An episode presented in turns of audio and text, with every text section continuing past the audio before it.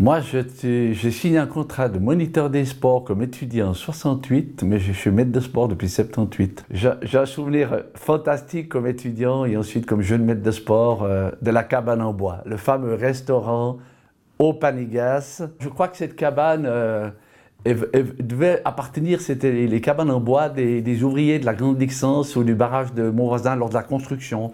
Et lorsque le propédeutique et euh, le BFSH sont venus à Dorigny, il fallait un espace où on pouvait manger, euh, se restaurer. C'est là qu'ils ont eu la très bonne idée d'installer cette, cette cabane en bois. C'était un incroyable lieu de rassemblement, pas seulement de, des étudiants, des profs euh, ou des assistants de l'UNIL, mais également ceux de l'EPFL.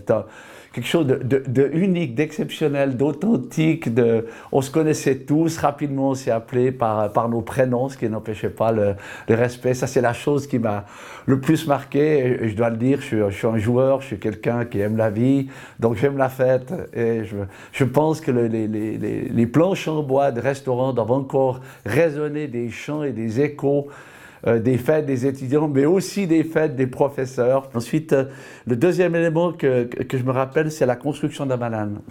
La construction de, de la banane, de, nouveau un restaurant, mais aussi une bibliothèque. Donc, de nouveau un espace euh, de rencontre admirablement construit dans la courbe de la colline de Dorigny, qui était, je dirais, quelque chose de, de, plus grand, mais tout aussi symbolique. Ça symbolisait finalement aussi la, rencontre le mélange entre, je dirais, le savoir, la bibliothèque, mais aussi euh, euh, la rencontre des étudiants avec tous ces étudiants qui profitaient de l'extraordinaire vue euh, sur les, Alpes françaises et sur le lac en s'installant sur les terrasses de, ce restaurant. Ça, c'est quelque chose qui m'a marqué.